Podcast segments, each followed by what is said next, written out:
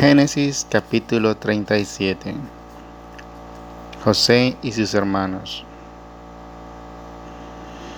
Jacob por su parte se estableció en Canaán, país donde había vivido su padre. José era un joven de 17 años que se dedicaba a cuidar las ovejas con sus hermanos, los hijos de Bila y de Cefla, mujeres de su padre.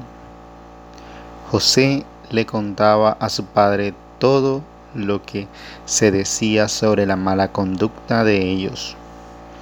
Israel quería a José más que a todos sus otros hijos, pues lo había tenido en su vejez y le había hecho una túnica con mangas sus hermanos viendo que José era preferido de su padre, comenzaron a odiarlo, llegando hasta no querer conversar con él. Tuvo José un sueño y se lo contó a sus hermanos. Miren, les dijo el sueño que tuve. Estábamos nosotros atando gavillas en medio del campo cuando sucedió que mi gavilla se levantaba y permanecía en pie, mientras las de ustedes las rodeaban y se inclinaban ante la mía. Sus hermanos le dijeron, ¿eso quiere decir acaso que tú vas a reinar sobre nosotros? ¿O que deseas mandarnos? Y lo aborrecieron aún más a causa de sus sueños y de sus palabras. Tuvo José todavía otro sueño, que también se lo contó. Me parecía que el sol, la luna y once estrellas se postraban ante mí. Su padre, que también lo escuchaba, lo reprendió así. ¿Qué sueño es ese que has tenido? ¿Acaso yo, tu padre y tu madre y tus hermanos debemos postrarnos ante ti. Con eso tus hermanos se pusieron envidiosos de él, mientras que su padre conservaba esto en la memoria. Sus hermanos habían ido a cuidar el rebaño de su padre en Siquem y dijo Israel a José, tus hermanos cuidan las ovejas en los pastos. De Siquem, ven que quiero mandarte con ellos. Contestó José, aquí estoy. Y ordenó Israel, anda a ver cómo está el rebaño y cómo se encuentran tus hermanos y ven después a contármelo. Lo envió desde el valle de Hebrón y José llegó a Siquem. Un hombre lo vio que andaba perdido por los campos y le preguntó, ¿qué buscas? Y él respondió, busco a mis hermanos. Por favor, dime dónde están con sus rebaños. El hombre le contestó, se han ido de aquí, pues les oí decir, vámonos a Dotán. José salió a buscar a sus hermanos y los encontró en Dotán. Al verlo desde lejos y antes de que llegara, se pusieron de acuerdo para matarlo.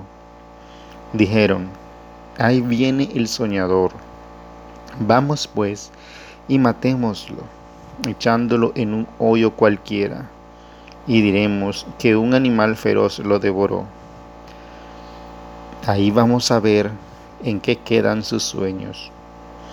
Al oír esto, Rubén quiso salvarlo y les dijo, no lo mataremos, ni derramaremos su sangre. Echémoslos a ese pozo en el desierto pero no pongan las manos sobre él. Esto era para liberarlo de ellos. y devolverlo luego a su padre.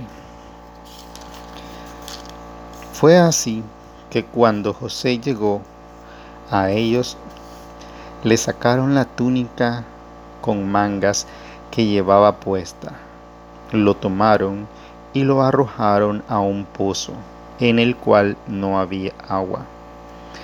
Se sentaron para comer y alzando los ojos vieron una caravana de israelitas que venía de Galad y cuyos camellos iban cargados con estaraque y otras especias que llevaban a Egipto. Dijo entonces Judá a sus hermanos, ¿qué sacaríamos con matar a nuestro hermano y con ocultar su muerte? Mejor vendámoslo a esos ismaelitas y no lo matemos, pues es nuestro propio hermano. Sus hermanos estuvieron de acuerdo. Pasaron unos mercaderes madianitas, entonces los hermanos de José lo sacaron del pozo y lo vendieron por veinte monedas de plata. Estos ismaelitas llevaron a José a Egipto.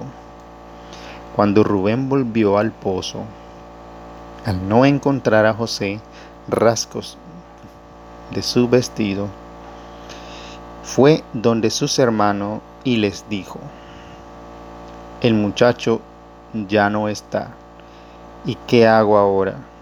Entonces tomaron la túnica de José y degollando un cabrillo, la tiñeron con sangre, la llevaron a su padre Jacob y le dijeron, esto hemos encontrado, ¿no será la túnica de tu hijo? Jacob la reconoció y exclamó, es la túnica de José, algún animal feroz lo ha devorado.